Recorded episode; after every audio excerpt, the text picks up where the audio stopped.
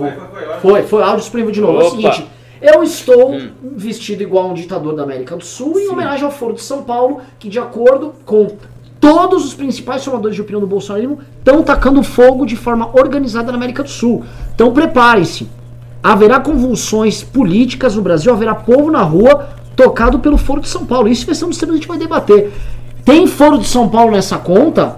Ou será que isso aqui não é uma grande, uma grande cortina de fumaça da ala ideológica do governo para justificar a própria existência? Será que é o Olavo falando, criando suas profecias autorrealizáveis ali? Hum? Vai ser um MBL News polêmico. Porque é o seguinte, Eduardo Bolsonaro, né, uma figura Amazing. amazing, Amazing. É o novo líder do PSL na Câmara. Amazing. né? Temos também prints que demonstram que grupos bolsonaristas articularam ataques a Joyce Hasselman. Oh! Que novidade. Mas assim, é sempre importante em tempos de, de maves que falam, não aconteceu, em tempos de gente que fala que não tem acordão, é importante mostrar, matar a cobra e mostrar o pau. Coisa que o Eduardo Bolsonaro não faz. Bo- você tem um bom ponto. Matar a cobra e mostrar o pau. Que dizem as más línguas que ele não pode. E não pode por quê? Responda você, caro telespectador, nos quatro quadrantes do universo. Tema 3, que vai ser bem importante, lei de abuso de autoridade, o Augusto Aras, né, o nosso PGR conservador, que assinou uma cartinha em nome da família, ele não E que não vai- leu, que assinou, assinou a cartinha em nome da família e não e leu. deixou bem claro que não leu. Bem claro. Ele, ele falou que não vai recorrer na questão da lei do abuso de autoridade, mostrando que ele está muito focado com a pauta que elegeu o Bolsonaro. Tá tudo a ver ali, tá? Não tem acordão, isso é papo de louco. Isso aqui, ó, gente, não tem acordão, tá tudo bem, isso é tudo mentira. E por último, Greenpeace e Salles se cobram, mas quem trabalha nas praias é o povo. Eu vou falar da campanha do MBL.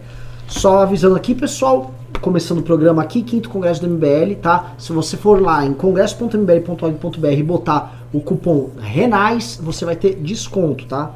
E eu vou começar aqui, vou jogar aqui o primeiro drama. Não tá na pauta, tá? Mas eu vou jogar o primeiro drama, que é o drama geopolítico. Né? Impressionante que não colocaram isso na pauta, né?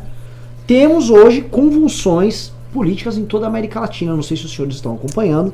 né? o caso do Chile é o mais claro. Sim. né? o, pre- o presidente do Chile tá botando o exército na rua e tal. Mas rolou no Peru, rolou no Equador. E aí o Humberto Costa, o famoso petista Humberto Costa, avisou que esta febre contra a agenda ultraliberal vai chegar no Brasil. Tweetou, mandou o recado e falou, vai chegar aqui. Né? Eu olho ali, eu não consigo ver uma grande articulação entre eles. Cada, as causas são muito específicas em cada um, mas fato é, existe de fato convulsões sociais nesses países. Né? Correu o pessoal ali do, da direita bolsonarista vai falar é o Foro de São Paulo, eles estão se organizando. O próprio tal do Felipe G. Martins, né, o menino que é o, o apelido dele é Muralha, ele sempre pula pro lado direito. Se o cara chuta no pênalti, você já viu essa piada? É o goleiro Muralha, é um goleiro, é um goleiro que sempre pula pro lado direito. Sim, E ele sempre pro lado direito e defende É. algumas. Aí quando ele defende, fala, viu? Eu sou muito bom. Quando a bola vai pra lado esquerda, ele, ah, normal, o futebol tem O que dessas. pra ele então é dificuldade, porque se o Foro São Paulo tá retomando a América Latina, cadê a tendência universal da direita tomar tudo? Pois é, então já começando, passo a bola pra você, Ricardo. Foro de São Paulo. Então, Foro de São Paulo, Foro de São Paulo. Foro de São Paulo é um desses assuntos que tem uma quantidade de mistificação muito absurda, né? Eu acho que ele já está na mesma classe que a maçonaria, os Illuminati, os reptilianos e agora a Terra plana. Não que é, o Foro de São Paulo não exista, ele existe, e a sua existência foi negada, efetivamente, por vários eh, formadores de opinião importantes no mundo político durante muito tempo, e o Olavo de Carvalho foi responsável por enfatizar, sublinhar a existência do Foro São Paulo e a sua importância. O ponto é que as reuniões do Foro São Paulo não têm um poder de. Como é que eu vou dizer? De determinar todos os acontecimentos que ocorrem em cada país, em cada circunstância. Então não funciona desse jeito. Por exemplo, se a gente imaginasse aqui, fizesse um exercício de imaginação, nós imaginássemos uma internacional liberal na América Latina. Lá com bastante dinheiro, com seus patrocinadores, se reunindo uma vez por ano e tendo grupos de trabalho né, que ocorrem paralelamente. Uma organização desse tipo teria a, a, a capacidade de colocar todo mundo para dialogar. Então, os vários presidentes liberais, as pessoas importantes, os intelectuais, todos estariam ali naquele espaço durante aquele tempo, dialogariam, conversariam, é, chegariam a certas resoluções, resoluções programáticas, só que essas resoluções seriam implantadas de acordo com as circunstâncias específicas de cada local, de cada país. Quando a gente vê isso aí acontecendo, eu não vejo qual é a ligação direta disso com o Foro de São Paulo. Nós temos, por exemplo, documentos dizendo que o Foro de São Paulo articulou uma estratégia XYZ e esta estratégia teria sido implantada, estaria sendo implantada agora. Existe isso? Porque se isso existir, é só apresentar o documento. Você apresentando o documento, você vai saber se há uma articulação do Foro de São Paulo ou não. Porque aí você tem um documento. Olha, o documento era aqui, a estratégia era essa. Por exemplo, na época do impeachment, aquelas estratégias todas que o MBL formulou, isso aí não virou um documento, mas você tem as conversas, tudo estava lá registrado. Numa organização como o Foro São Paulo, para ele fazer, montar uma estratégia desse tipo, é necessário que ele produza documentos, produza atas sobre a estratégia que está acontecendo. E se ninguém mostra isso aí, é um sinal duplo. Ou, por um lado, porque não tem, ou se tem, ninguém está sabendo se, aonde está. Então, é, eu não vejo influência do Foro São Paulo. Por outro lado, eu acho sim que essa tendência pode crescer, ela pode chegar aqui no Brasil, isso é uma possibilidade, tanto mais que o governo Bolsonaro não está bem. Então, um governo de direita que não está bem pode fraquejar e a esquerda pode voltar a ascender no Brasil, mas não pela ação do Foro de São Paulo, e sim pelos problemas internos que nós temos no Brasil. Por incompetência. É, Por inco... E o Humberto Costa. Humberto Costa foi engraçado no, no tweet dele, né? O povo está, eh, está cansado da direita ultraliberal. O caso do Brasil. Onde é que tem direita ultraliberal aqui? Ou a gente tem proto-autoritários, que é o caso da família Bolsonaro, que quer fazer uma dinastia, que não tem nada, absolutamente nada, nenhum respiro de ultraliberalismo, ou você é autoritário. A, a, esquerda brasileira também tem que chegar no consenso do, do, do, do discurso. Ela não, ela não sabe o que ela está dizendo. Povo cansado do ultraliberalismo. Que ultraliberalismo, meu amigo? Não há ultraliberalismo. Agora, há incompetência, como foi dito aqui. Há incompetência do governo Bolsonaro. Há uma, um, um desperdício de oportunidade de um governo de direita fazer algo que preste, e isso sim abrir caminho, abrir a porta para um retorno da esquerda, mas por pura incompetência dos próprios agentes que se intitulam de direita e não por culpa do Fórum de São, do Fórum de São Paulo. Que parece uma piada, né? Tudo que acontece é, é, é, num espectro que vai contra a direita, o Olavista diz, vem do Foro de São Paulo. É, parece, é parece uma coisa. É, é engraçado quando acontece qualquer atentado terrorista no mundo. E ninguém tem vínculo com nada, é um lobo solitário. Sempre aparece alguém e reivindica, reivindica o atentado pelo Estado Islâmico. Olha, Isso. esse foi um atentado do Estado Islâmico. Ninguém sabe se foi, se não foi, se não teve ligação, mas alguém reivindica. Aqui no caso é o contrário, a gente vive essa reivindicação às avessas, a gente vive o acusamento, né? acusação, desculpa, acusação. Em vez de reivindicar, se acusa. Tudo que acontece é, no espectro da esquerda, acusa-se o Fórum de São Paulo, sem saber mesmo qual é a organização do Fórum de São Paulo, se ele tem esse poder, acredito que não tenha. Como bem disse o Ricardo, é... no Chile é um pouco estranho isso, porque ela, as manifestações elas parecem aquelas manifestações dos black blocs aqui no Brasil, né, quando o povo todo saiu nas ruas organizado por aquela coisa, aquele sentimento de moralidade da nação, né, naquelas primeiras jornadas de junho de 2013, 2013 né, aquelas jornadas que não tiveram uma pauta definida, saiu-se às ruas, criou-se uma catarse popular, e depois entraram os black blocs quebrando tudo também sem nada definido.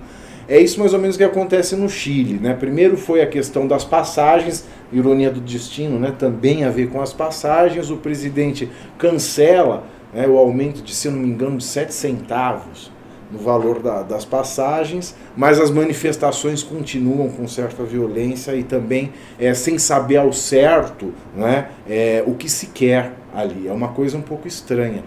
E então fica realmente é muito patente que jogar isso na conta do Foro de São Paulo é jogar isso na conta de um ente místico que ninguém sabe é, é, é, é se existe, né? dando aí uma, uma, uma chance para a crendice olavista. Não, né? assim, existe, mas não é, o Foro de São Paulo existe, mas que ele esteja manietando todo mundo isso, e toda isso, hora. Isso, não, é ridículo. Isso é, é, porque eu queria entender essa coisa do Foro de São Paulo, porque é, se eles foram falar, o que que tá rolando? Os, os olavistas estão jogando assim, jogam provas, certas pistas, e eles amarram tudo no foro. Eles falam, ó, o que rolou no Chile, olha esse óleo que tá na costa brasileira. Ah, isso aqui é sabotagem do foro, é óleo venezuelano. Eles literalmente pegaram um monte de coisa e falaram o seguinte: chegaram a colocar que a Joyce e o pessoal do PSL que tá brigado ali com a ala governista também estão operando junto com o Joyce e comprou as narrativas da esquerda, juntaram uma declaração do Frota que disse que ia ver o Lula solto para ver o circo e pegar com fogo. dinheiro do Banco é. do Vaticano por conta do sínodo da Amazônia é. e jogaram óleo ali, eles, é. eles criam um samba do crioulo é, é. doido. E, o, e, a questão toda assim, o problema é que esse assunto novamente ficou mainstream, porque essas redes bolsonaristas jogam esse pânico, espalham nas redes sociais, isso aí a gente vai ainda comentar quando for falar dos prints, né? Tem prints demonstrando o modus operandi, mas eles usam essa rede poderosa que eles têm de difundir as ideias deles, boa parte delas falsa, e isso cola. O que a gente está vendo hoje é importante falar. É mais uma notícia falsa, é uma fake news criada pra, por eles para abafar um problema. A gente teve o famoso pavão misterioso, quem não lembra, né, que foi levantado ali na época do Intercept, e que a própria Joyce chamou o Carluxo de pavão misterioso. Né?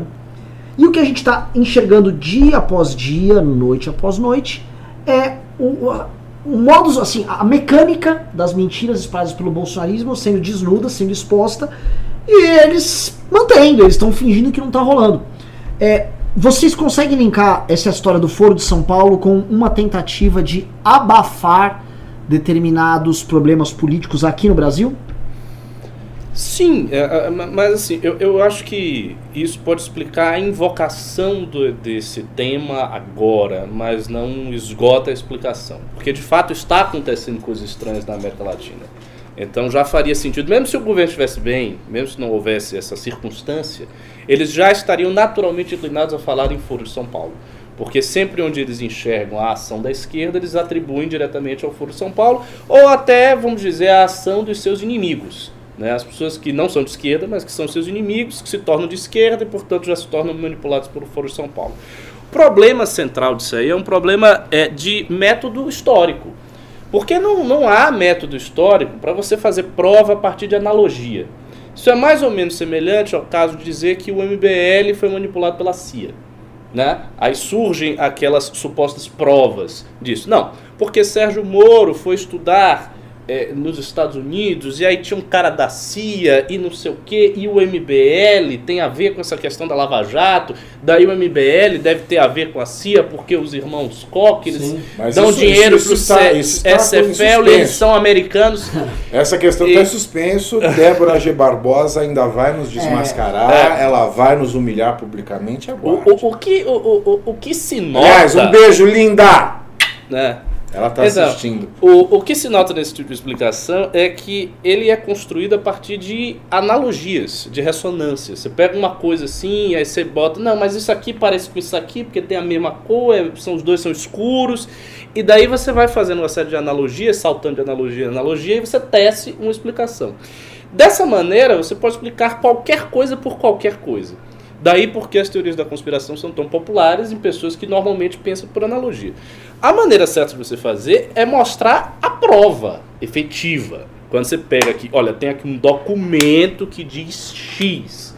Ou, por exemplo, uma declaração de prima voz, uma declaração do próprio agente. Por exemplo, eu sei que o Foro de São Paulo é importante para a esquerda, eu posso dizer isso, não sendo Olavete, não botando chapéu do alumínio, porque é, em vários momentos, as pessoas que participaram do Foro de São Paulo enfatizaram a importância disso para a esquerda. José Disseu deu entrevista em que ele disse que o Foro de São Paulo era importante para a esquerda recuperar aquilo que tinha perdido. O Lula falou do Foro de São Paulo em termos muito semelhantes. Chaves enfatizou a importância do Foro de São Paulo. Então, assim, se esses atores dessa magnitude estão dizendo que a organização é importante, é porque ela é importante. Eles não teriam motivo para dizer que ela é importante sem ela ser importante.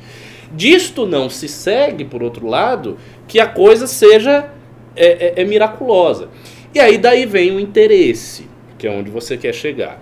Como a gente está numa situação interna em que o PSL está em treta com o Bolsonaro e o bolsonarismo está enfraquecendo, apela-se ao expediente clássico de achar um grande inimigo. Isso é, isso é mais, mais velho do que andar para frente. É você achar o grande inimigo, porque daí você tenta unificar o campo da direita, você tenta unificar o campo das pessoas que não estão unificadas por conta do inimigo. Então você diz: olha, ali está o inimigo, vamos unificar. Eles estão fazendo isso.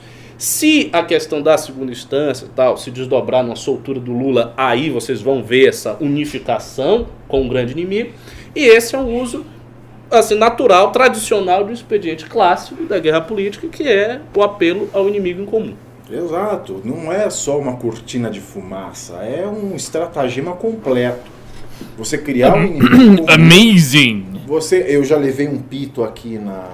Já levei um, um puxão de orelha do nosso dono aqui nos Pimbas, tá? Nós já vamos saber o que é. Mas não é só uma cortina de fumaça, não, para esconder incompetência, para esconder. É o estratagema completo para que se aponte, para que se faça acreditar num inimigo comum, num corpo místico de um inimigo comum, de um demônio, de um inimigo a ser vencido, e que só pode ser vencido pelas ódios bolsonaristas. É isso que eles querem vender. É, é aquela velha, desgraçada, é, tática de argumentar: o PT vai voltar. É. é é, é, outra é, versão é disso aí. outra Ah, roupagem. o PT vai é voltar. uma roupagem mais sofisticada para a frase é, é- é bruta e cabrunca do Bolsonaro: o PT vai voltar. Se você não me apoiar 100%, Se você não me apontar, o PT vai voltar. Sim, sim. Pois é, ah, e o, o- o detalhe só que eu me lembrei agora. Embora isso esteja acontecendo nesses países, na Bolívia está acontecendo algo que é o exatamente o inverso. Porque na Bolívia vai rolar a primeira vez o segundo Pela turno. primeira vez, exato. Exatamente, depois de muito tempo. É porque o vinho- candidato de oposição do é Morales está, inclusive, inclusive, está na frente dele. né? Quer um cafezinho, professor? Eu quero, eu quero. Então você veja co- como funciona. Quer dizer, você tem em alguns países uma determinada tendência histórica, aí num outro país uma tendência oposta. Como é que você explica isso se você tem que atribuir esses dois fatos a um, um mesmo gerador? Não dá para fazer isso. Não dá. E se fosse o Foro de São Paulo, esse corpo místico, é, realmente é o ente promotor né, dessa convulsão que acontece em países como o Chile, os agentes do Foro de São Paulo, como o PT, por exemplo, e Humberto Costa é um político do PT, saberia as razões pelas quais essas convulsões acontecem. E não daria uma declaração idiota, imbecil como essa, de que é um cansaço popular com as direitas ultraliberais. Sendo que nós não temos uma direita ultraliberal, especialmente no Brasil. E não há, assim, eu não vejo motivo hoje, não sei se que haja uma coisa muito subterrânea para convulsões populares, como ele está descrevendo aí. né? A situação político-econômica estava um pouco pior no começo do ano. Mas, ah, voltando aqui a- a- ao tema aqui é, central, vamos voltar para o PSL, que o tema aqui é Eduardo Bolsonaro vai contar tudo. É o seguinte, Eduardo Bolsonaro, nosso Dudu, nosso chapeiro, ele é o novo líder do PSL na Câmara. Após crises internas do Partido Social Liberal, Eduardo Bolsonaro foi escolhido novo líder da legenda na Câmara dos Deputados. De acordo com o G1, o nome dele apareceu no sistema da Câmara como ocupante do cargo no início das tardes da segunda-feira. O ex-líder, de- delegado Valdir, 17 do calibre 00 da Algema, também reconheceu a, a transferência de liderança por meio de um vídeo divulgado em suas redes. Hoje, apoiadores do filho do presidente entregaram uma nova lista com 28 assinaturas válidas, pedindo a mudança, a qual foi validada pela Câmara. Pelas regras da casa, a lista mais recente, desde que tem assinatura da maioria dos deputados, tem validade para definir o líder. Ao ser questionado sobre o novo cargo, Eduardo Bolsonaro disse que deseja ver o PSL como um partido aliado ao governo. Abre aspas. O meu desejo é que principalmente o PSL voltasse a ser o partido do governo, afirmou o parlamentar.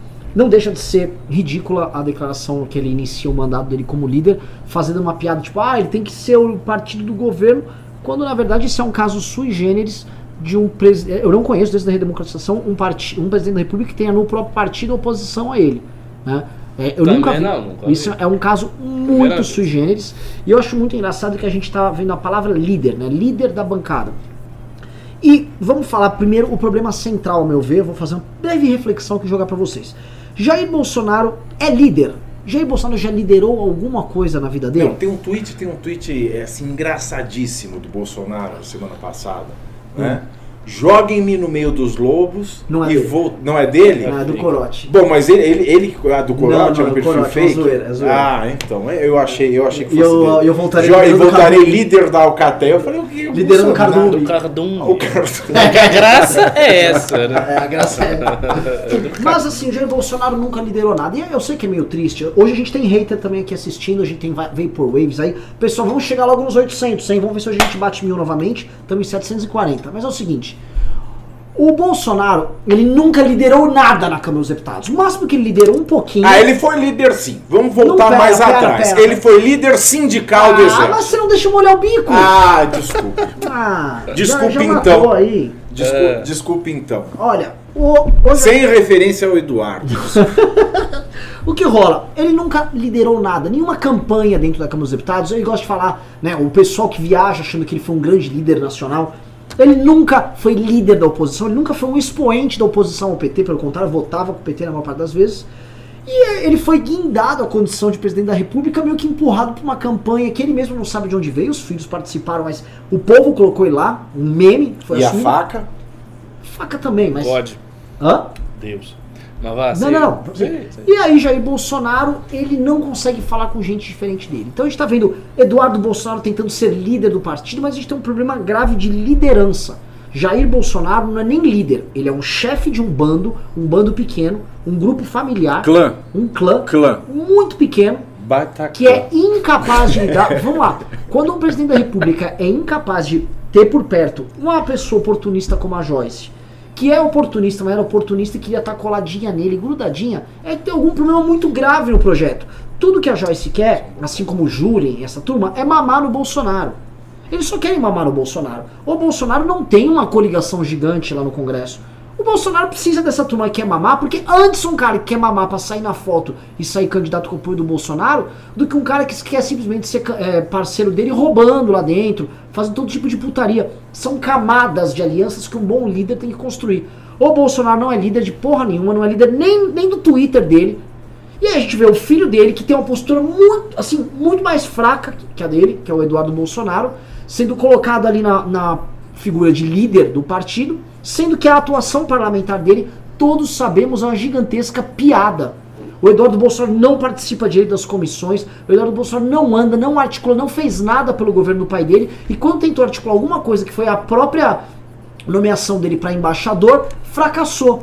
Então a gente está numa situação aqui miserável em termos de liderança. E eu acho, eu vou jogar o problema para vocês, com o Eduardo líder, sem o Eduardo líder, o problema do governo Bolsonaro é um problema de liderança, senhor Thiago Pavinato.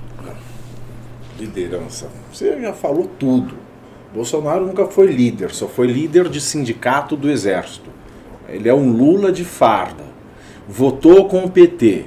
As últimas votações cruciais, por exemplo, para a melhora do ensino superior no Brasil, nós devemos lembrar: Bolsonaro votou junto com Jandira Fegali e junto com Jean Willis.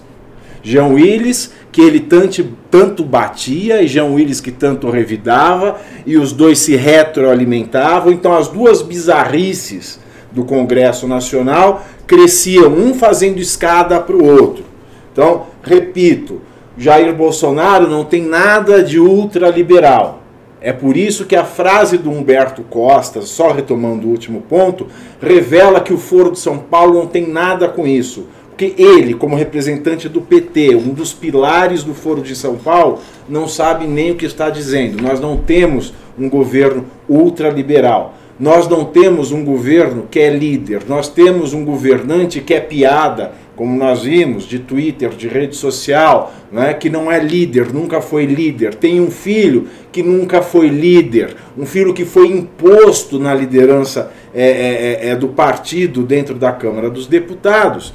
E um outro filho encalacrado, que um outro filho com certo physique de role para líder, mas que está encalacrado em suspeitas de corrupção, que é o 01, o Flávio Bolsonaro, e o filho 02, né, que é um, um, um, agitador, um machão de, de rede social, né, para usar um termo da, da Joyce Hasselman, é, é, é a Lesse Valadão, Lesse Valadão da família. É, então, é, não tem liderança nem do próprio Twitter, é claro, é, é, é uma, há uma crise de liderança. Há, existe uma crise de liderança. Nós não temos um líder, nós temos um sujeito que foi colocado pelas circunstâncias, um mix de sorte, com falta de opção do povo. As circunstâncias todas jogaram a favor dele. Ele era a única opção a um partido condenado pela justiça, a um partido que comprovadamente, não por analogia, não por silogismo, não por nada, comprovadamente saqueou o país com retroescavadeira, nem com mão pesada foi, foi com retroescavadeira que o PT saqueou o país.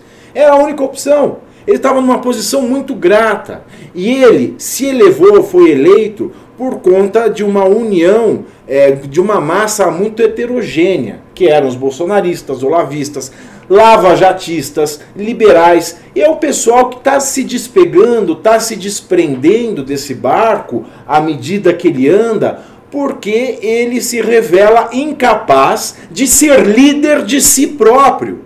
Porque se o Bolsonaro conseguisse ser líder dele próprio, se ele conseguisse ser líder da própria língua, e Plutarco tem uma frase muito interessante que diz: a natureza não cuidou de cercar e proteger nada melhor do que a língua, na frente da qual ela pôs os dentes, para que, se as rédeas do pensamento não segurarem as nossas barbaridades, a língua, a, a, os dentes possam morder a língua até que ela verta sangue, ele não consegue ser líder nem da própria língua dele, porque se fosse, ele se manteria numa posição estática, deixaria uma equipe profissional de ministros tocar o barco, que é o que as pessoas que se juntaram ocasionalmente e por falta de opção ao bolsonarismo esperava que ele fosse ter domínio da própria língua,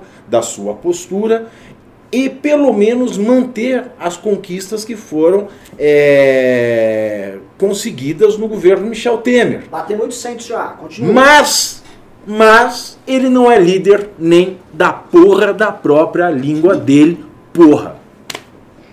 Explicou muito bem. Então, tem, tem outra coisa aí também. O, o político tradicional, né, o político tradicional ele está habituado a pensar e a articular a sua força política em termos de interesses divergentes.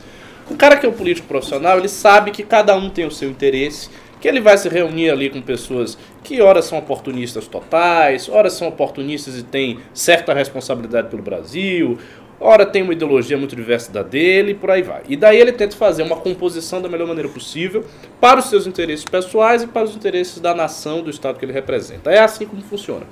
Só que Bolsonaro e bolsonarismo, eles têm inscrito no centro da sua mentalidade a ideia de que ele não, te, ele não deve fazer composição de interesse.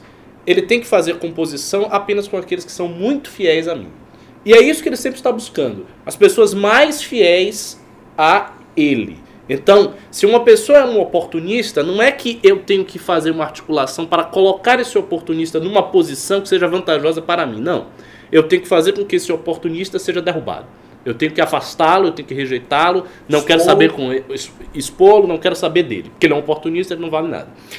E daí eles vão fazendo esse movimento e, obviamente, este movimento, que é uma dinâmica natural deles no governo inteiro, com que todos é os parlamentares. Criminosa e antijurídica, criminosa e antijurídica, esse tipo de movimento é. que eles fazem.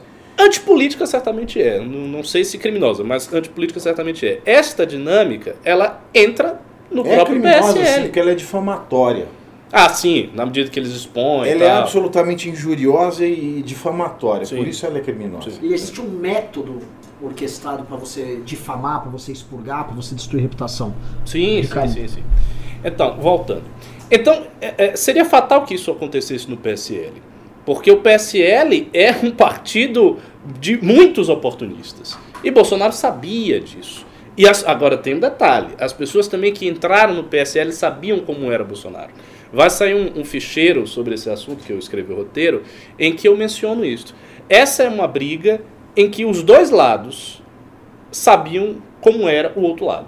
Não tem nenhum mocinho e nenhum ingênuo aí.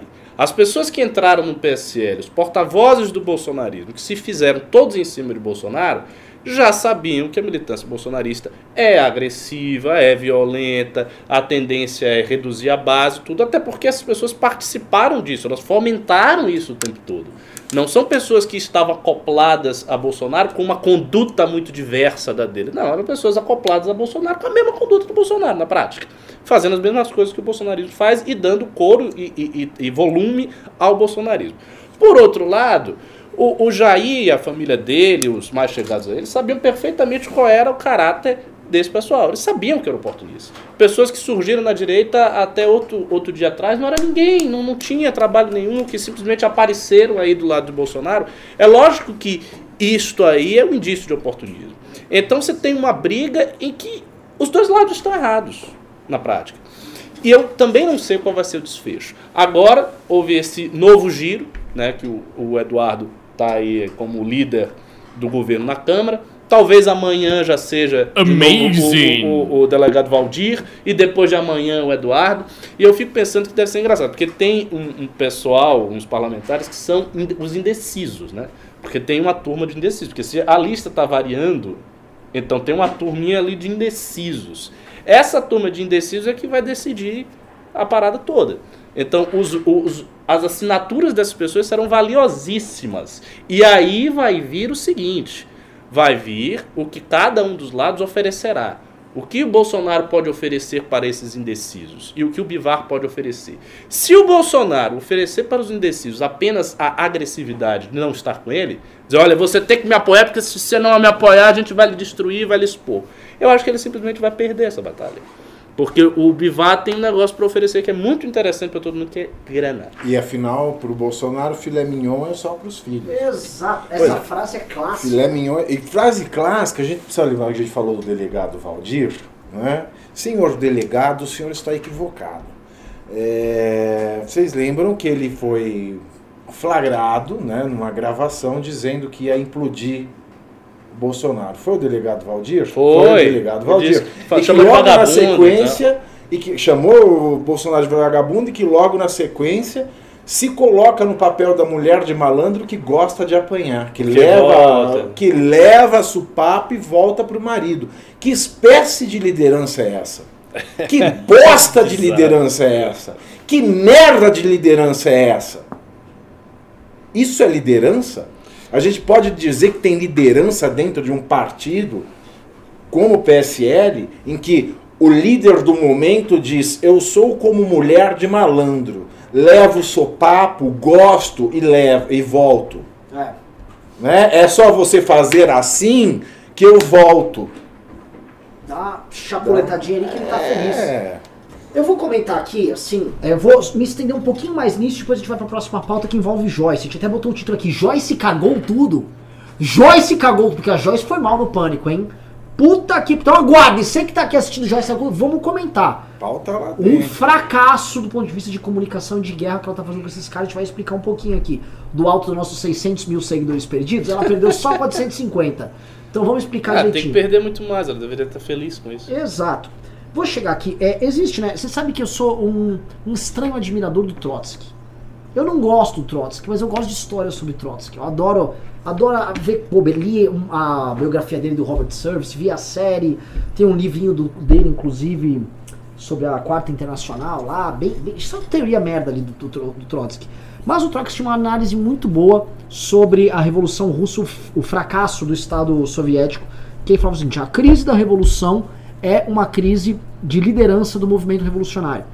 E ele falava que a liderança do movimento revolucionário, ao chegar ao poder, se instalou e se burocratizou. Vieram uma grande burocracia e ficaram todos, em vez de pensar na revolução, internacionalizar a revolução, que para ele era fundamental para levar a cabo os planos deles, eles ficaram preocupados com a burocracia do dia a dia, aquela vida comezinha.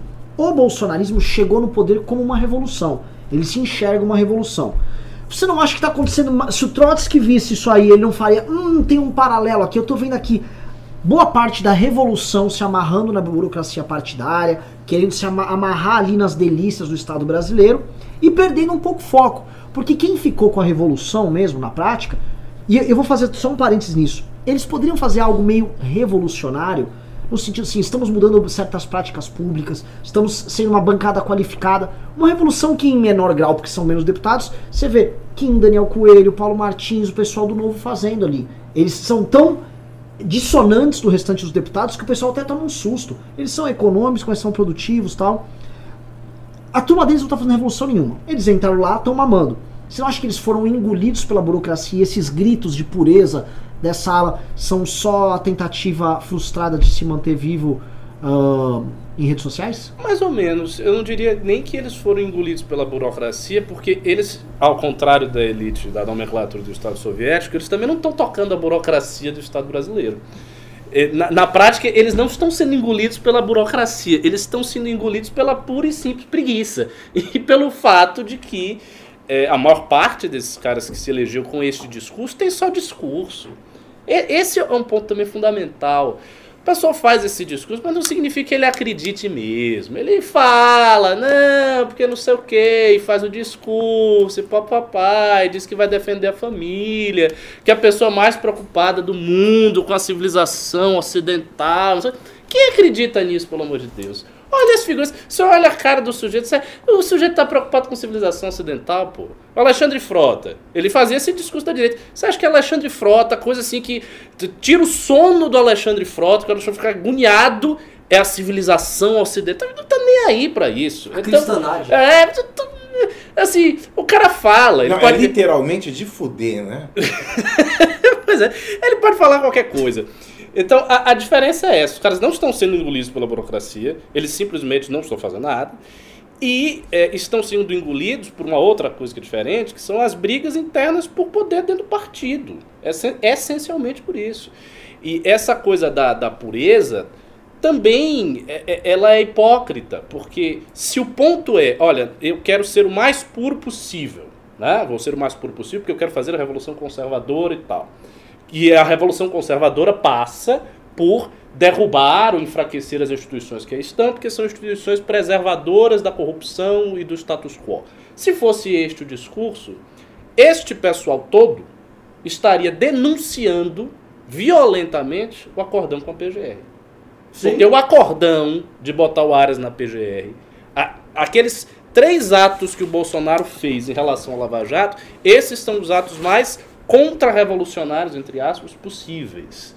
E não está havendo isso. Então o interesse aí não é de defender uma convicção ou um purismo real. O interesse é de se cacifar com o presidente pelo motivo que eles já estavam fazendo antes. Olhando as redes sociais, olhando o voto. Olhando o voto.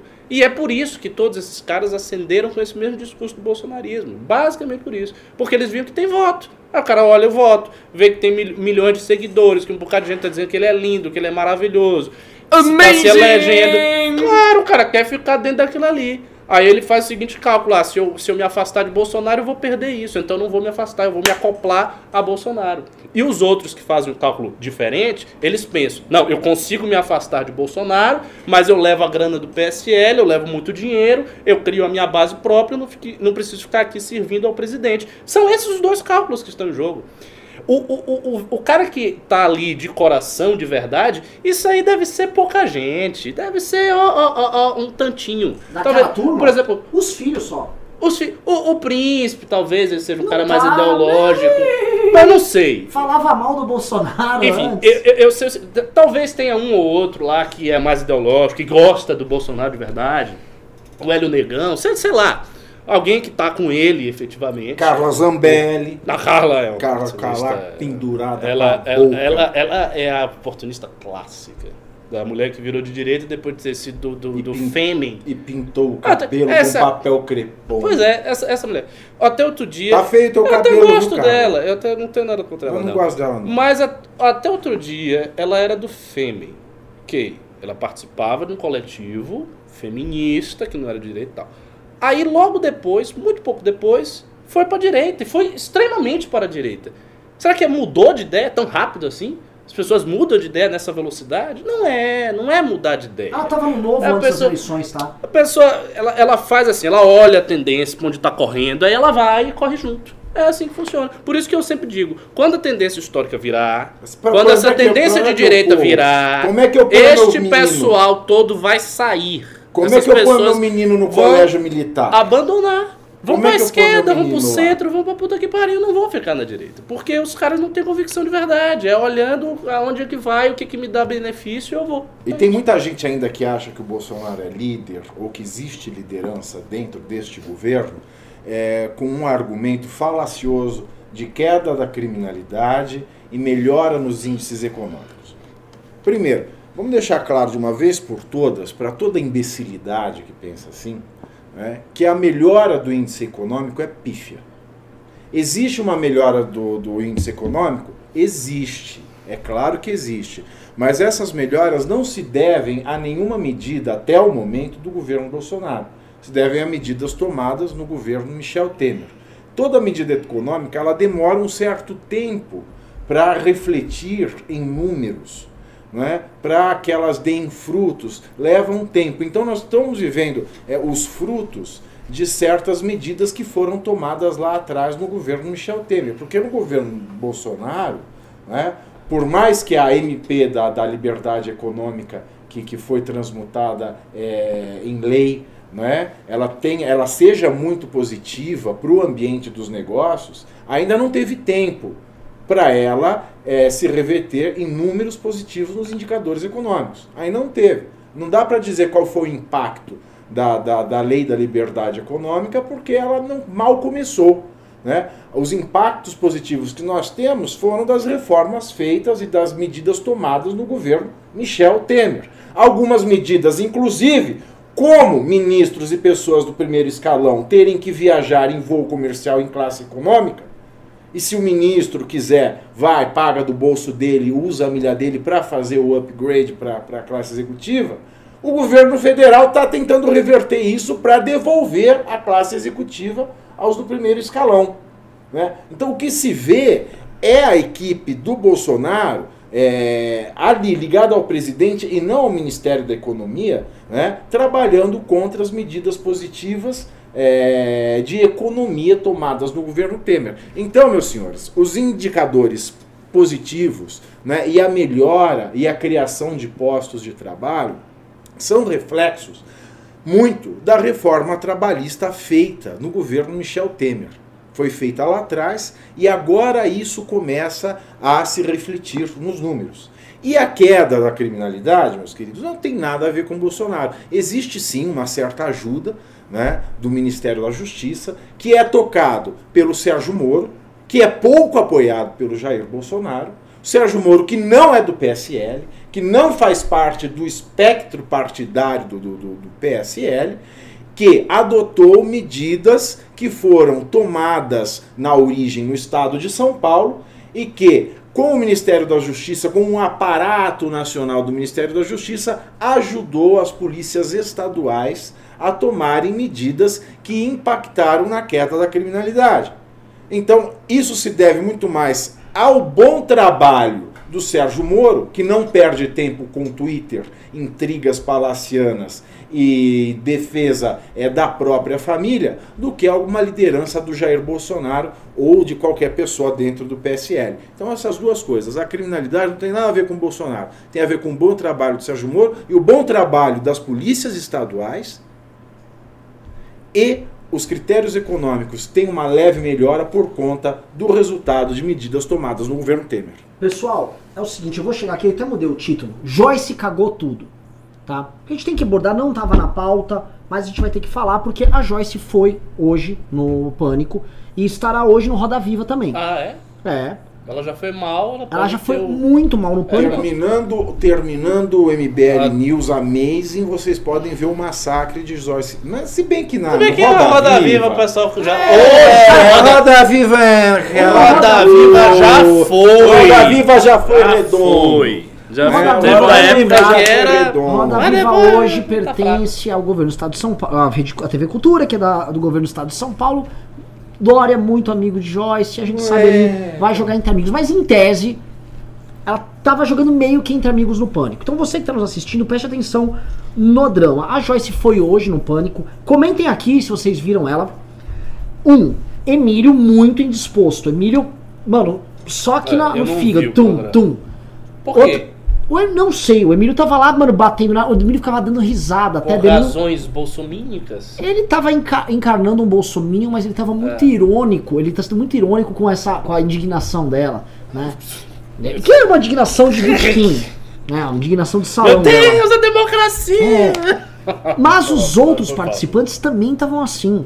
E tocou a lambada lá na Joyce, a Joyce tava ofegante, tava mal. Ela chegou até alguns momentos de ficar tretando com, com o Emílio. Ela ficava assim: Ô tio da Suquita! Não, não, ne- ah, pra cima de mim não, tio da Suquita. Sou leal ao meu presidente, Bolsonaro. E qual é o erro dela? Eu vou perguntar, vou jogar bola pra vocês. Ela vai no programa, ela tá sendo massacrada, ela tem como provar que as milícias dos filhos do Bolsonaro estão atacando ela. Isso saiu uma matéria agora disso aqui, saiu hoje, mostrando os caras operando. Os filhos trabalham, obviamente, em consonância com o pai. O Carluxo controla as redes do, do Jair. Todo mundo trabalha lá na maior, igual um reloginho, essa família. Um relógio maluco, aquele relógio do Salvador Dali derretendo, mas trabalha igual um reloginho. E ela vai, pra, pra tentar sustentar, como assim, como se fosse o último fio de esperança, ela joga a cartada, que é a cartada mais burra que você pode adotar. Que é o seguinte, você tá sendo perseguido, você fala, não, são os filhos. O Jair, eu sou muito leal a ele. Então ela fica lá declarando a lealdade dele e tirando ele do problema, mantendo ele no pedestal, enquanto, obviamente, ele tem tudo a ver com a destruição de reputação que estão fazendo com ela. E ela sabe disso. E ela sabe nitidamente disso, só que como é uma oportunista, isso precisa ser dito, a, a- o oportunista quer ganhar mesmo quando tá apanhando. Ela quer ser oportunista mesmo quando ela não precisa ser disse oportunista. Tudo. É o seguinte, os caras já saíram, já arrancaram quatro- mais de 450 mil seguidores nas redes dela. E vão arrancar mais. Vai ter mais. Só aí vai bater 600. O MBL foi uns 600 também. O MBL quando falou, meu irmão, ele já tava batendo no Bolsonaro desde janeiro. Demorou pros caras a, a começarem a fazer aquela campanha. Rolou a campanha lá de, de, de parar de seguir a gente, sustentamos a posição e não vamos puxar saco pra filha da puta nenhum. A Joyce tá acreditando em ilusão. E eu vou jogar esse drama aqui pra vocês. Como é que pode? A mulher vai lá, vai no programa, ela tá sendo escorraçada. Estão lá fazendo foto dela de porca. Ah, ela é uma porca, não sei o que. Os filhos do presidente, o presidente com certeza não indo. Ah, essa aqui, ó, vamos lá, vamos pra cima da Apple. Tá traidora, Apple. O mesmo presidente que um mês atrás foi e falou o seguinte: Não, não, que Joyce é, pô, não vou lançar ela pra prefeita aí, não, pô, vou pegar uma pessoa leal a mim. Ele já Porque tava. ele sabe que ela não é legal. Exato. E aí ela me vai e fica com essa conversa mole. Ela e todos os outros bivaristas, que em vez de ter vergonha na cara, ficam se humilhando e se prestando esse papel ridículo de lambebota do presidente da república e não separar ele da responsa que ele tem sobre os bostas dos filhos dele. Senhor Ricardo Almeida. Aliás, Então- batendo no, ó, também 940. Ó, ó. Cara, é- é- é- eu acho que a palavra que você empregou para qualificá-la é aquilo que resolve a o aparente mistério. Oportunismo. Ela é oportunista, por isso que faz isso. E por isso que as outras pessoas do PSL fazem a mesma coisa. E outra, ela não está na mesma posição que o MBL para tomar uma atitude análoga à nossa. Porque o MBL não surfou a onda do bolsonarismo. O MBL esteve na onda da direita, que é uma coisa maior do que o bolsonarismo, dentro da qual o bolsonarismo está, é uma tendência e também surfou essa onda.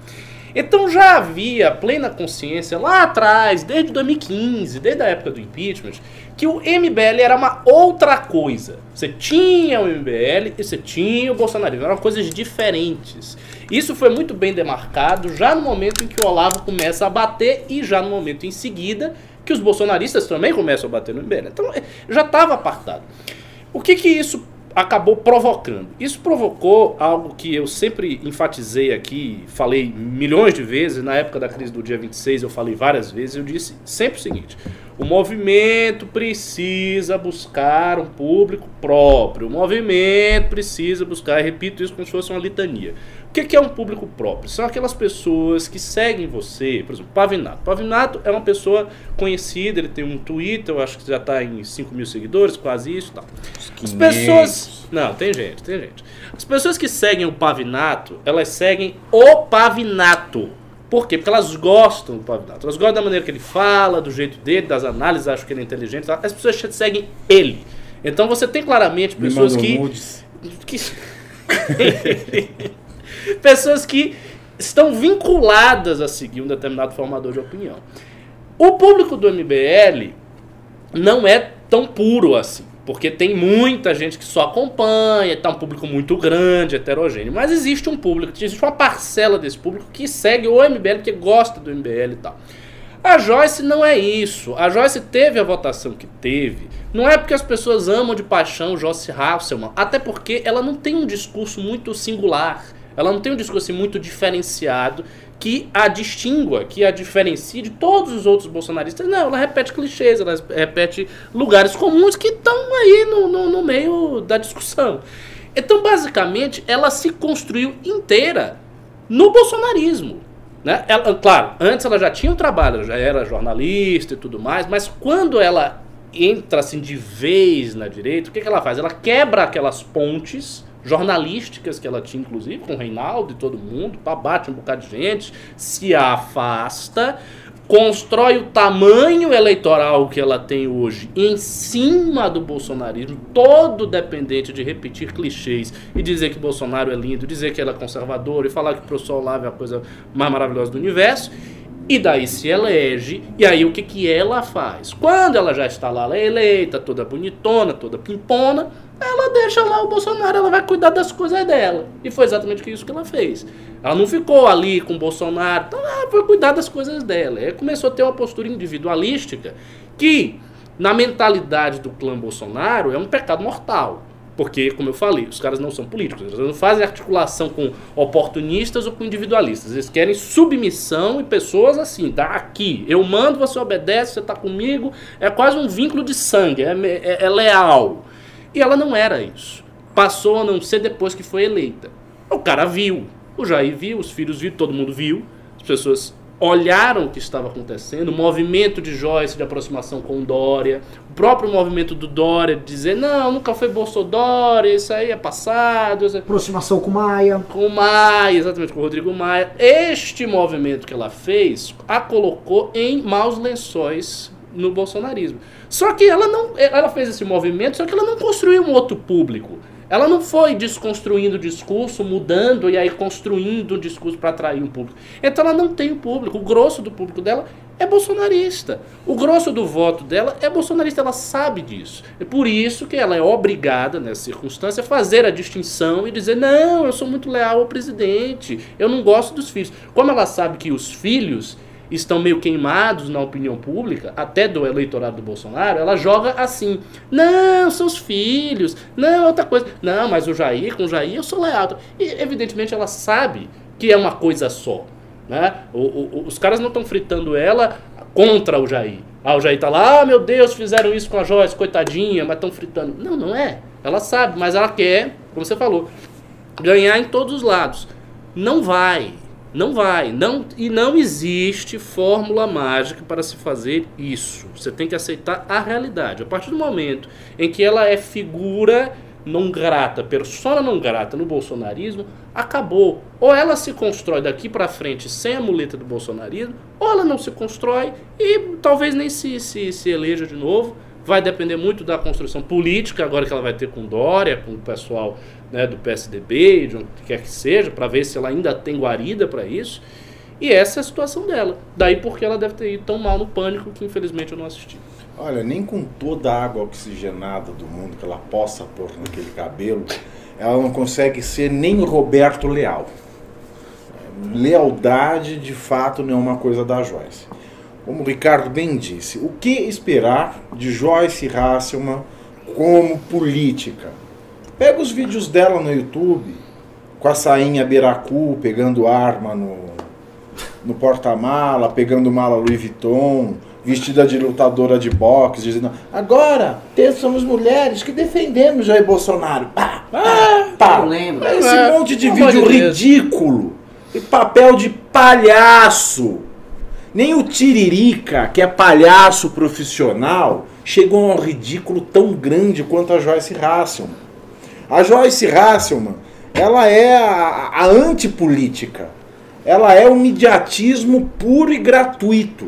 né? Então, o que nós vamos dizer da Joyce Hasselman? O que, que nós poderíamos esperar da Joyce Hasselman a não ser uma surra no programa Pânico de hoje, em que ela própria se surrou, ela própria se nocauteou quando ela passou pano para o próprio Bolsonaro. O próprio Bolsonaro, que como bem é evidenciado, muito bem lembrado aqui, disse com todas as letras que ela é desleal, que ela não vai concorrer à prefeitura de São Paulo porque ela é desleal. Foi pintada como porca pelo filho do presidente. Peppa Pig, Miss Pig, nota de 3 reais, os prints do grupo de, de, de- de WhatsApp do- dos bolsonaristas, a colocando como uma, uma gordofobia desgraçada. Né? Pena que o Fofito não está aqui para falar de gordofobia, porque ele tem lugar de fala, ele poderia, ele poderia falar muito. Aliás, um beijo para o Fofito. E mesmo assim, ela diz que é leal ao presidente. A quem essa mulher quer enganar? Ela acha que o eleitor é tão imbecil a esse ponto? Ela realmente acha que o eleitor é tão imbecil? Ela quer se descolar do bolsonarismo, não se descolando do bolsonarismo? Ela quer sair do bolsonarismo segurando o saco do Jair Bolsonaro? Como é que é? Qual é que é a tua, Joyce? E outra, isso prova ainda mais que o Bolsonaro não é líder. Porque se ela acredita que o Bolsonaro não tem nada a ver, ela está me dizendo que o Bolsonaro não é nem um líder dentro da família dele. Ele não canta de galo nem dentro da própria casa. Ele é um pai que nem os filhos vão respeitar. Porque se o Bolsonaro não tivesse nada a ver com isso, ele teria desautorizado os filhos. É lógico. Não o fez. Não o fez. E não o fez por quê? Porque também está trabalhando na fritura da Joyce Hasselman. Ora, ele disse que ela é desleal. Por que, que essa mulher ainda está segurando o saco escrotal dele? E não só ela. É, lembrando que o caso do Joyce Por, por isso que eu falei, pelo fato de que ela é oportunista. Não, é oportunista. Quer fazer um arranjo ela é do tão impossível. E ela é tão da laia do bolsonarismo. Ela é tão baixa. Ela é da mesma laia que ela continua seguindo o método olavista de tratar por apelido e pronomes eh, pejorativos. Sim, Por exemplo, o Carluxo. O Carluxo. Carluxo. Você acha que o Carluxo é gay? O Carluxo é uma bichona! É engraçado. Porra! Mora com um, um primo. Mora com o primo. Daquela idade, não é casado, mora com. E tem um bichão frisê. que posta foto fofinha com bichão frisê no Instagram. O primo vai pra balada, ele posta mensagem de ciúminho. Ah, querida! Mas a questão não é essa. Ele pode ser bicho. Mas, qual o problema? É gostoso ser viado, acredite. É uma delícia. Mas a jo... daí a Joyce Hasselman, né? que está numa posição de vítima dos bolsonaristas. Sendo ataca Peppa Pig, gorda, salafrária, nota de três, vagabundo. Porque é, é isso que a gente vê nas trocas, no, no- nos prints do WhatsApp. Vão bater mil Ela- pessoas! Vamos Ela, lá! ela que tá, ela que tá na posição de vítima, ela vira e se mostra na mesma laia olavista. Porque aí ela chega pra falar do Carluxo, ela fala, a Lesse do Carluxo. Ô, aqui, minha senhora! Ô, minha senhora, ô, ô Joyce Hasselman.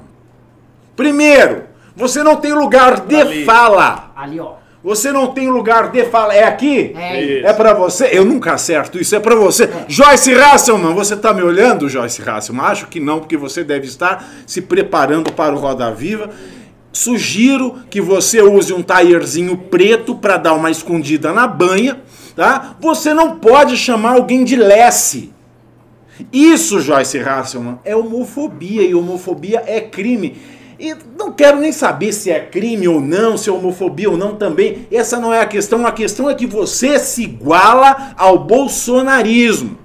Você desce para o mesmo esgoto moral do olavismo, que é chamar pessoas por apelidos.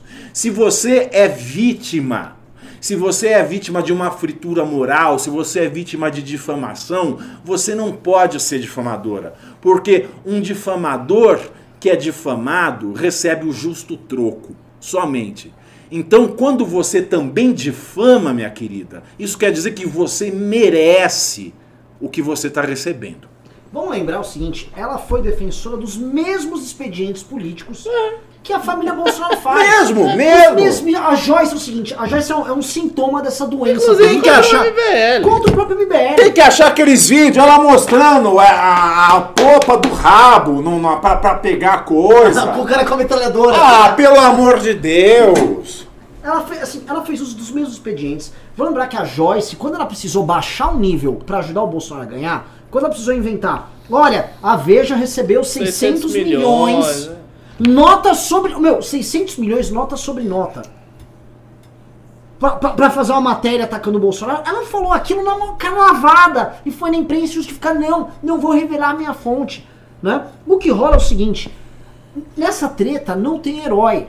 Essa é uma treta, é o seguinte, meu irmão, você não tem onde se amarrar. É. Onde você vai amarrar teu burro? Eu- então, tem várias pessoas falando, não, mas tem várias pessoas que são lá. Quem? Quem dos 28? Me dá a lista dos 28 lá que assinaram a favor do Bolsonaro. Conheço a história, pelo menos três foram do MBL já. Já não é assim, se o cara do MBL tá com o bolsonarismo, né? Tava na MBL na época do impeachment, que era bom fazer manifestação. É que alguma coisa já não tá certa, né? Tem Já alguma não era tão perfeito assim, Já- porque desde aquela época as críticas ao MBL já eram muito fortes. Então, no mínimo, o cara estava longe do consenso bolsolavista no Exatamente. período. né? É, Então bom- assim, bom tem toda diga. uma série. Aí vem Bibo Nunes, vem. Toda, é uma, toda uma geração que se elegeu na, no, no rabo do bolsonarismo com essa mesma prática. Aí a Joyce vai, vai falar o que? Assim, essa tentativa de tentar vincular. Essa tentativa de tentar é foda, essa tentativa de vincular, né? Eu ainda estou amarrada no Bolsonaro como se o Bolsonaro fosse um totem. Né, ele tivesse acima, pairando acima de tudo isso aí, e você pode criar vínculos com o Bolsonaro a despeito do bolsonarismo. Ah, não, não, eu tenho um vínculo, sou leal ao Bolsonaro, mas eu não falo com o Carluxo. Eu chamo o filho dele de viado. Que, que, que mundo é esse? Onde a- quem é a Joyce quer enganar, chamando o filho do presidente de viado, e aí, não, sou muito leal, leal aqui. Não, e ela se vendendo como fazedora de ponte. Lá no, no programa Pânico. Ah, eu fa... porque o Bolsonaro tem o temperamento difícil e eu fazia a ponte. Ô, Joyce Hasselman, que ponte! Você serve no, no máximo pra tapar poço, querida. E o lance é o seguinte, ô, ô, ô, Pavinato. É, ela de fato, a gente olhar o trabalho Eu tô com raiva. Eu tô com raiva dela, dela, dela chamar um gay de Lessie. Quem ela pensa que é pra chamar de Lessie? Ela não tem lugar de fala. É, o- é, o lance todo dela ali, Pavinato, ela, ela aprendeu a, a lógica operacional dela com os caras. E aí quando ela vê os caras usando as armas dela contra ela, ela, meu, que caralho, e ela responde na mesma moeda, só que ela tá tensa. Ela tá tensa e tá dobrando a aposta, porque ir, ó, chegamos a mil, hein? De novo a combizinha liberal, que ninguém dá bola, ó, ninguém dá bola pra essa porra, tamo lá. Né? E estamos falando coisa que as pessoas não gostam de ouvir. Que a gente tá falando aqui é, é triste. A gente tá mostrando assim, ó, pessoal, tem uma briga aqui, os bolsonaristas com, com os que tem Bolsonaro. Não, meu irmão, todo mundo te traiu, incluindo o Bolsonaro. Né? Todo mundo te traiu. O trouxa aqui, o cara que foi feito de trouxa foi você. Estamos avisando e já avisamos há um bom tempo. Né? É, eu vou continuar essa pauta aqui. Essa pauta tá boa, essa pauta tá dando treta aqui. Quero saber como fica a porra da articulação do governo de agora em diante. Rapaz, Porque eu, eu vou só fazer o- esse introito e vou jogar pra vocês. Porra. Eu tô vendo aqui a seguinte O que coisa. você jogou em minha cara, Bolsonaro? o que eu tô vendo é o seguinte: a Joyce vendia por aí que ela era a articuladora do governo, que ela articulou a reforma da Previdência. E eu vou comentar um fato que é considerado é, é, consensual no Congresso. Não fez um trabalho brilhante, ela, tampouco o Frota, mas ela e o Frota trabalharam de fato pela reforma da Previdência. Verdade. Inclusive a própria Joyce rodava pelo Congresso oferecendo cargos. Literalmente. aos- Exato. Rodava literalmente. É, oferecendo cargos aos partidos do Centrão. Tinha até planilha Pimbaralho, olha, olha, com cargo pros partidos do Centrão. A Joyce tava fazendo o trampo dela lá, tosco, atrapalhado, desengonçado, mas fazia. Frota também fez. O o- eles foram limando um por um, toque, toque, toque, toque, toque, toque.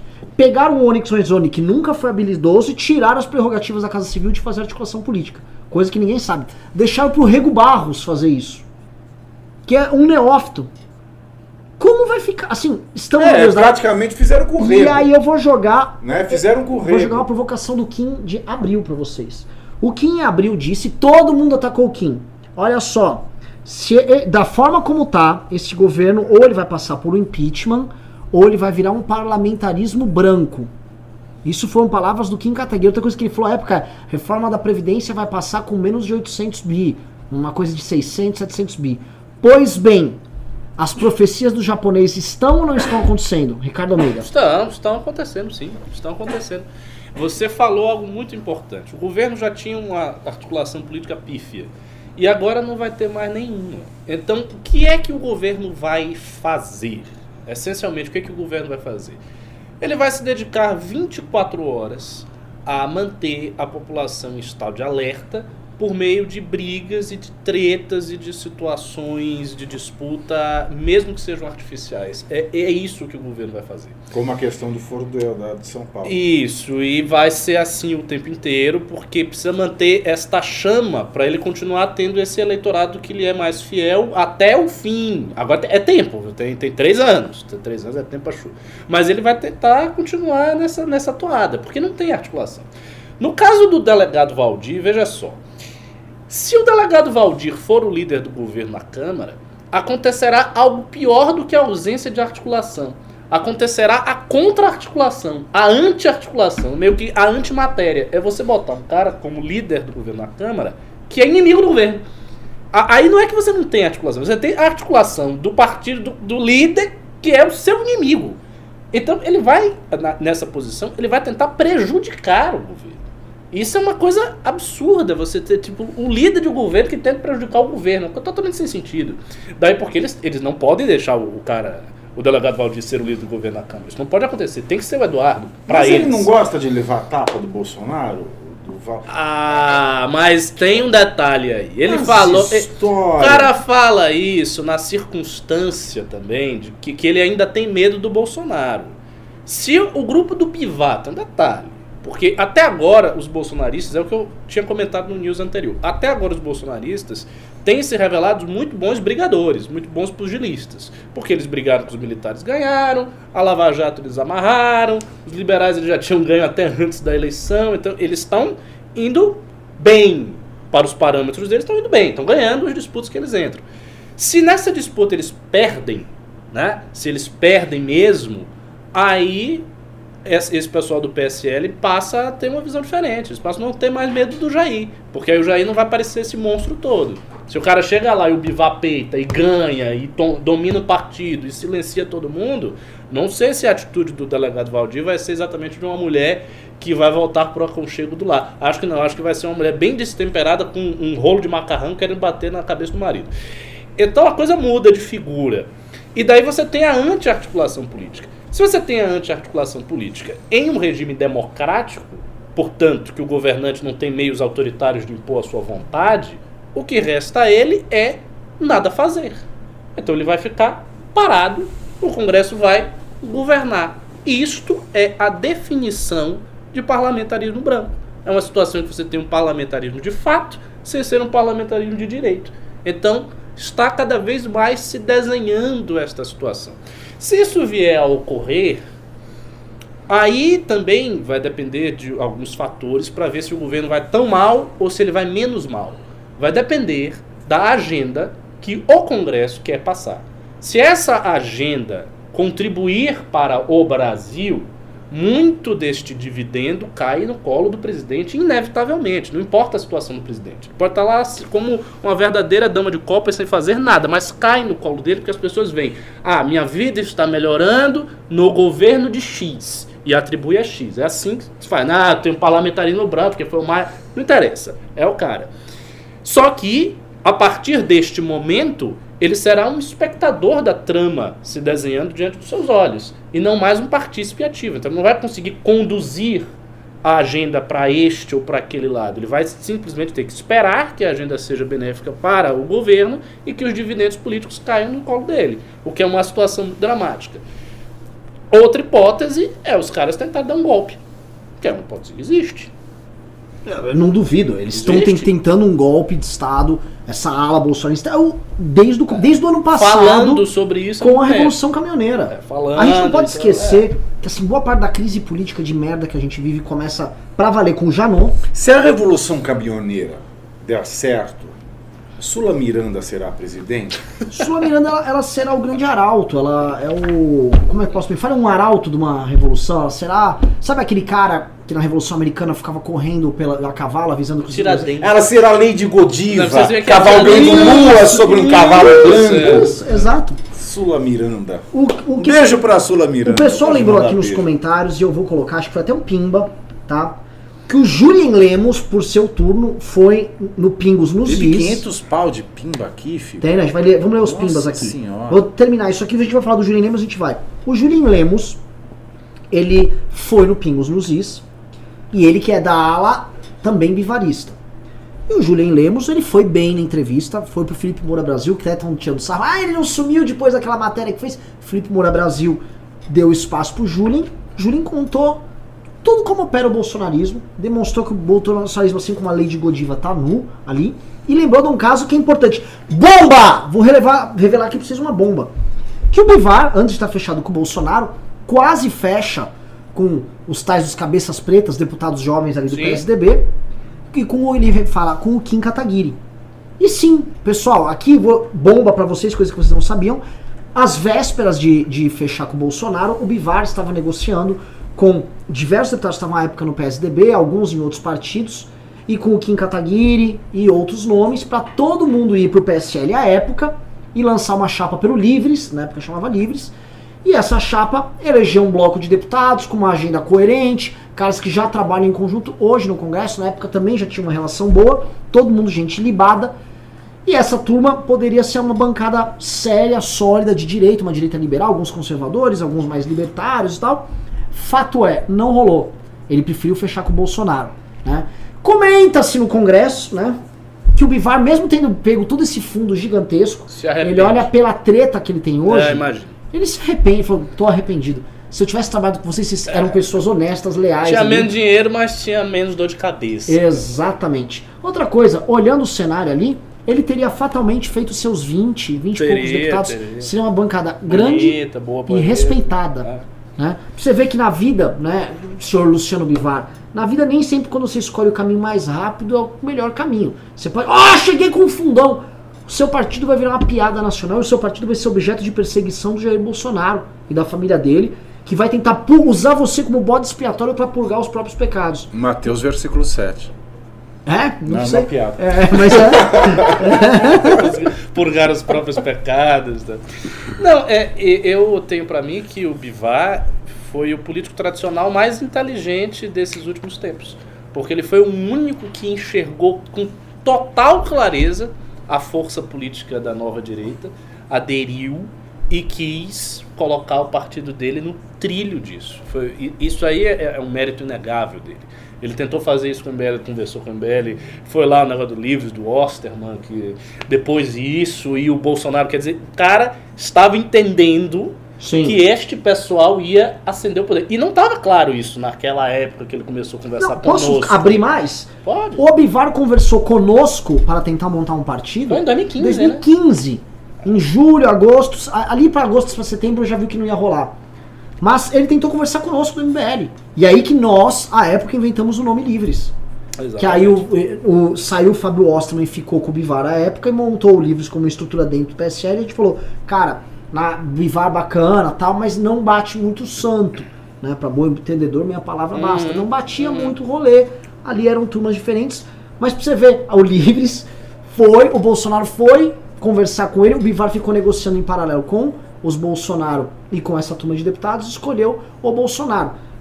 Tá com um fundaço. Escolheu bem, o cara se elegeu presidente. assim, Sim. Não é pouca coisa. Ele deu 51 deputados novos, 52 deputados novos. Sim. Mas, como tudo na vida, tem sempre o lado ruim. O lado ruim é a treta. O que também ele já sabia. Porque o Bolsonaro, antes do PSL, já tinha tido problemas com os partidos nos quais ele queria entrar para ser presidente. Isso aconteceu com o PSC. Foi ele feio. saiu do PSC numa situação bem ruim, todo mundo viu na época. Saiu de uma maneira rachada, alegou que o problema do PSC que tinha feito uma coligação no Maranhão com o PCdoB, uma alegação toda furada. Um negócio muito esquisito. Aí depois rolou também aquela treta com patriotas, o pessoal do PEN ficou puto, porque eles começaram a reorganizar o partido para receber o homem, não foi e tal. Então, assim, o cara já sabia como era o estilo do Bolsonaro. Ele já sabia que o Bolsonaro no partido é problema. Por uma razão muito simples. Ele dentro do partido, ele quer o controle da legenda. E faz sentido ele querer o controle da legenda. Porque se a legenda tinha um deputado, ele entrou e teve 53, o que, que o cara vai dizer? O cara vai dizer, ó, eu fiz o partido. Meu amigo, você tinha um deputado, eu entrei, tem 53, então eu fiz o partido, eu quero tomar a legenda pulso da sua mão. E é isso que.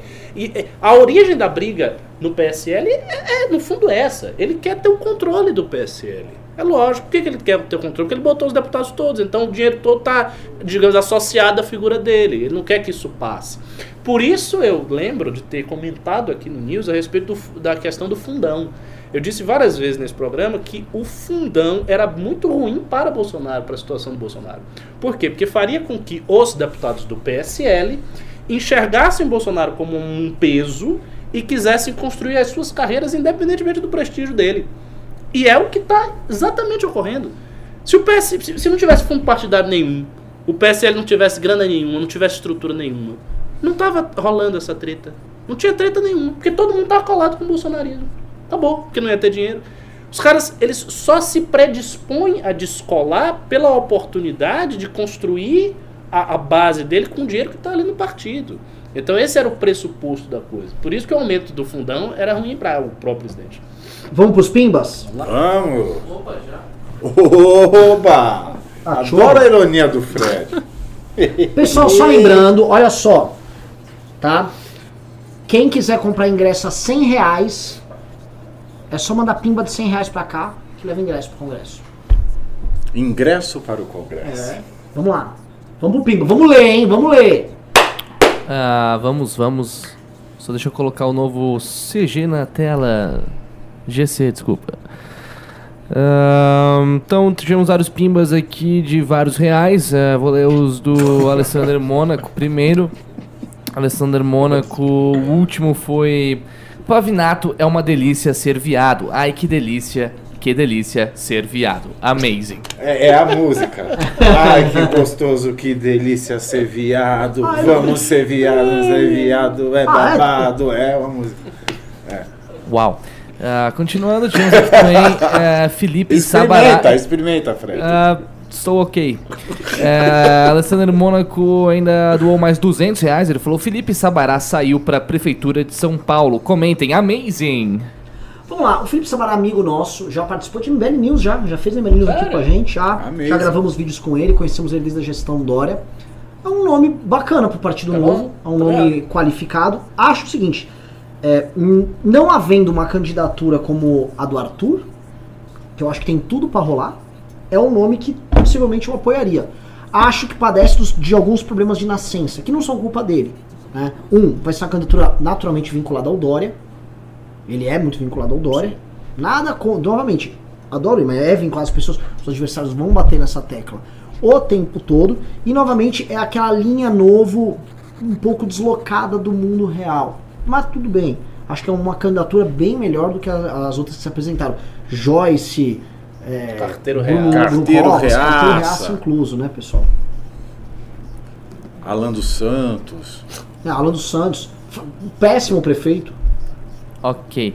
Ah, vamos ver, tivemos mais amazings do Alessandro Mônaco que falou: Para saber o que é um Amazing e porquê da paixão de Alessander Mônaco pelo MBL, comprem o ingresso do Congresso do MBL, dia 15 e 16 de novembro. Amazing. Tudo será revelado. Tudo será revelado no congresso do, do MBL. Sim. Tudo Amazing. Vocês, haters de Twitter, seus filhas da mãe, seus abjetos, gente suja, porca, gente burra, É. que, fica, que fica comparando é, doação de pimba com rachadinha, seus porcos, se vocês quiserem saber por quê, paga pra saber. Aliás, Sou obrigado só- a contar de graça, Pessoal, vai lá no só, congresso. Só lembrando Pavinato, aqui... parece que teve um Amazing sobre isso também, ó. Ele falou só pra ver se hoje chegamos a mil. Já chegamos.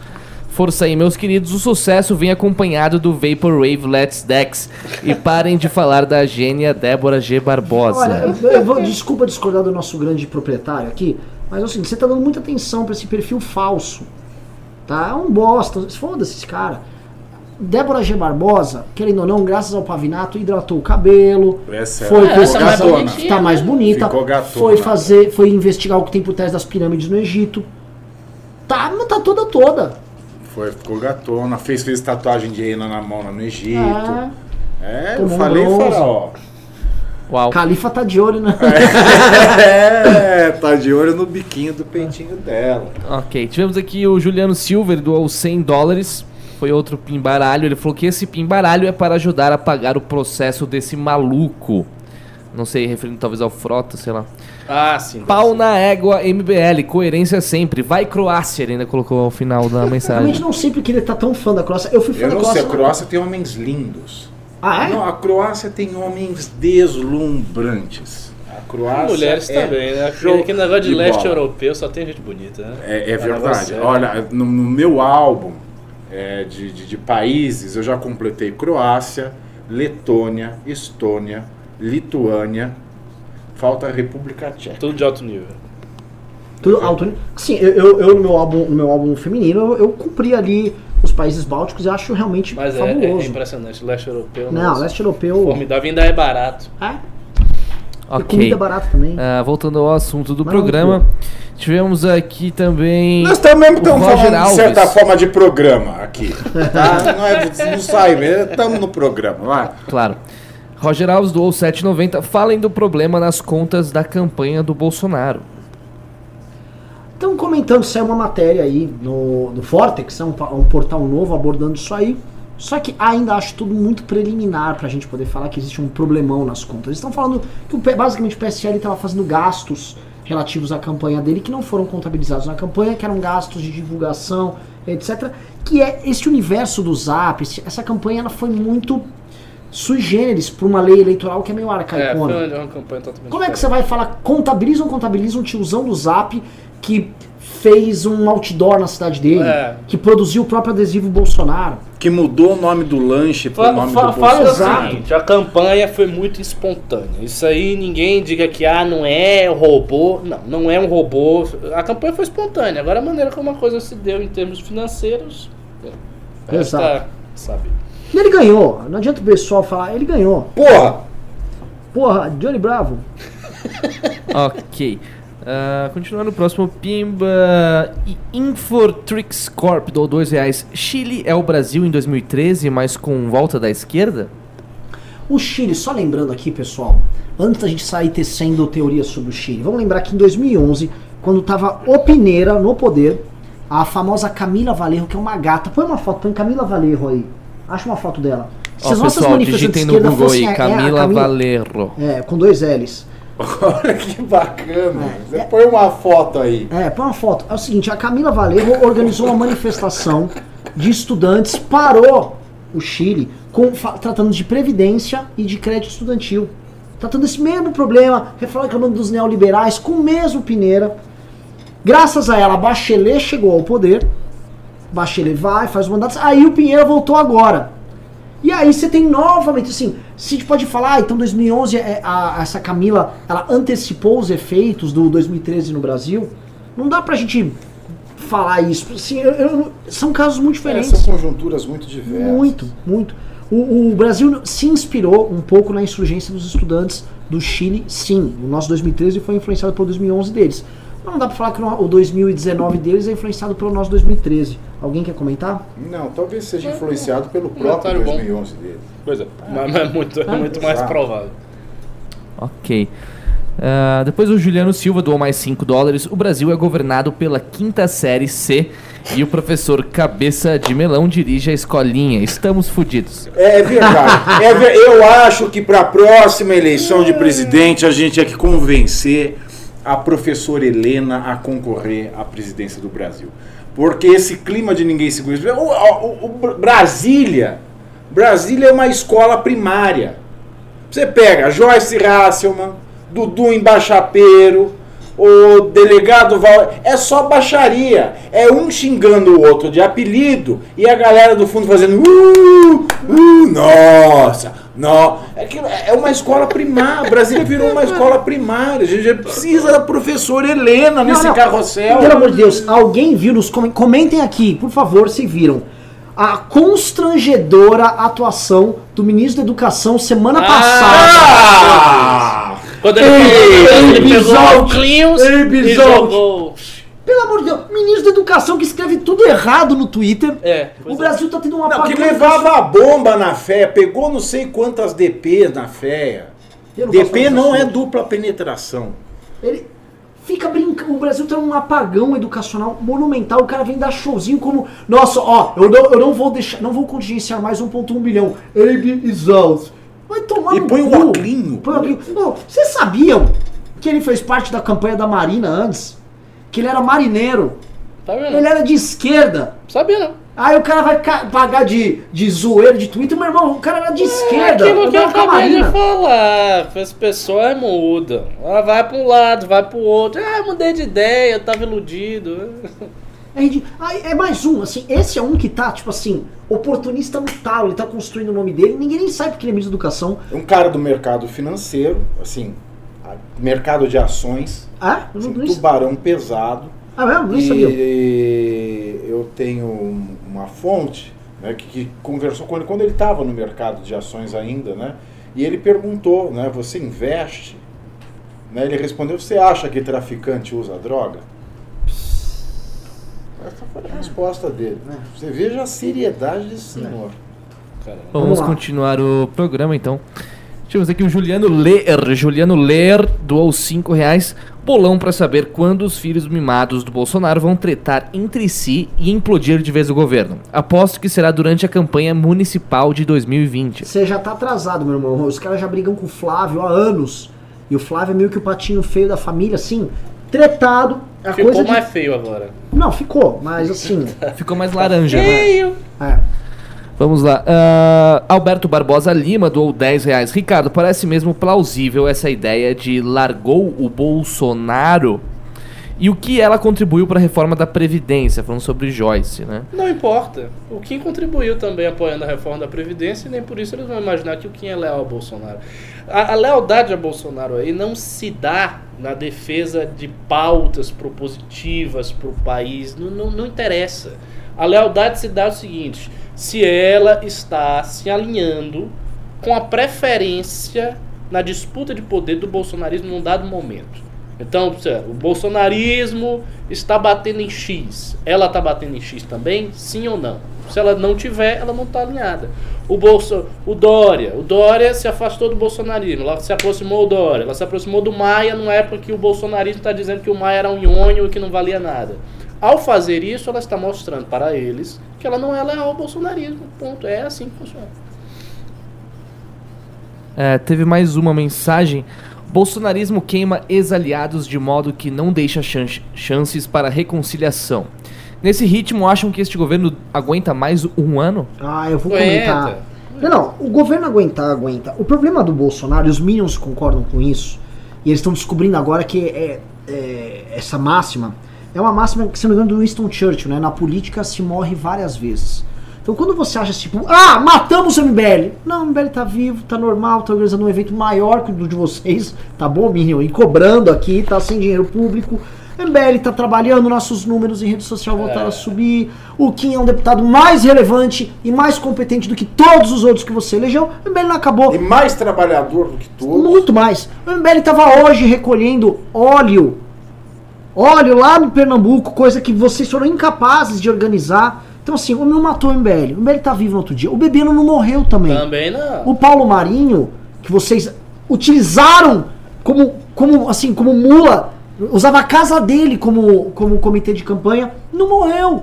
Na política se morre várias vezes. Você destruiu ele, O ele vai estar de Gentili pé. não morreu. Daniel, Danilo Gentili não morreu. O André Guedes não morreu. A lista é extensa. A Joyce não vai morrer. Todo Também. mundo vai ter algum dano, esse dano vai ter alguma determinada extensão, mas não morre. Só que o rancor fica. É. A vontade de dar o troco fica.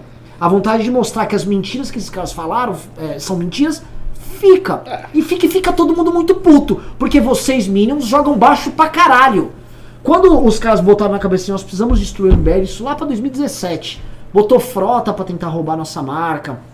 Né? Botaram essas tropas atacando, mentira e mentira. Chegou o cúmulo ano passado de o Nando Moura, que agora é mais um, que eles estão destruindo botar um cara pra atacar a família, com mentira, né? Botou lá Nando Moura.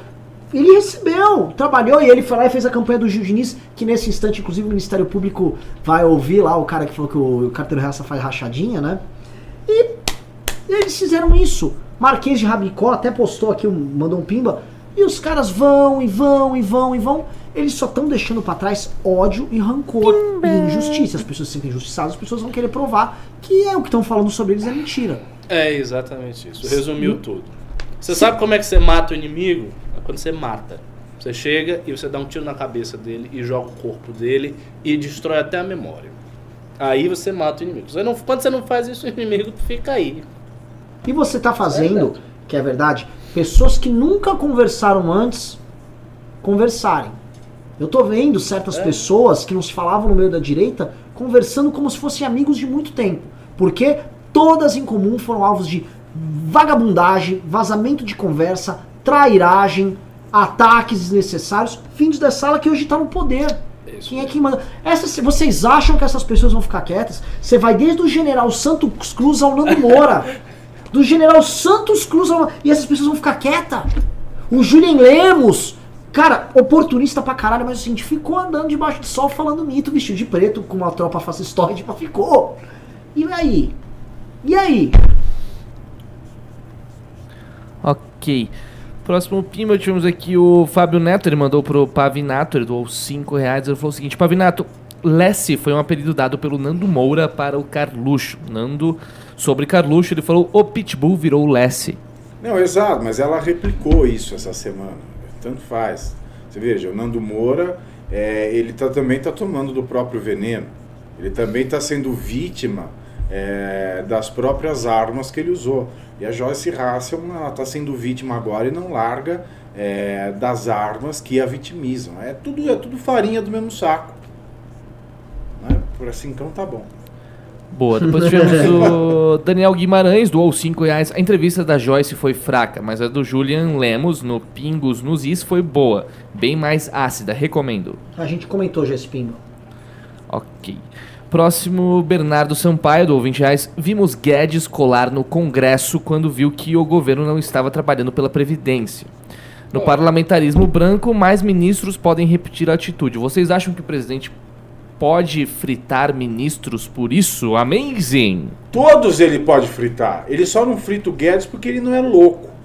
Porque aqui, repito, mais uma vez, mais uma vez, o Guedes não foi escolhido pelo presidente. Ele foi eleito junto com o candidato. Então, o Guedes, se tem alguma liderança dentro do governo, no tópico, no tópico reforma da Previdência, porque nós não temos reforma administrativa, nós não temos uma ideia de reforma tributária.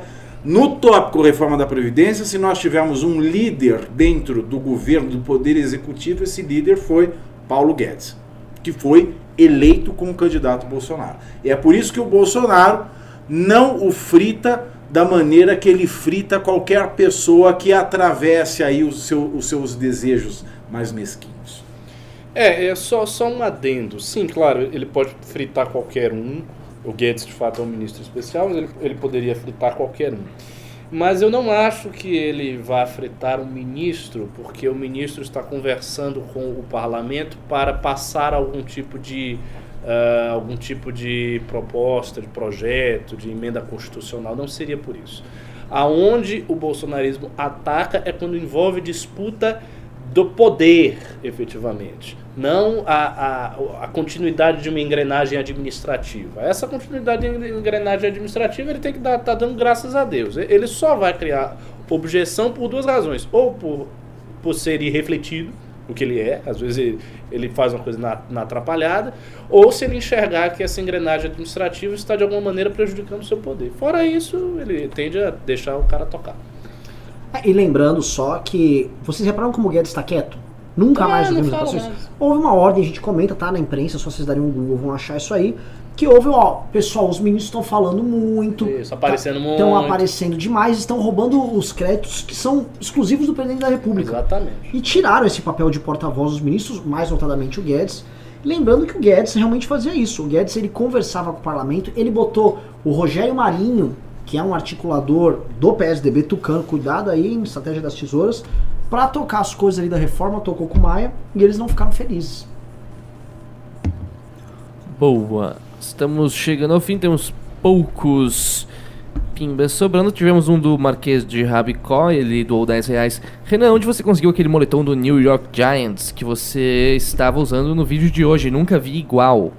Muito bonito, é uma loja, chama- que é Cotton One, Cotton alguma coisa aí.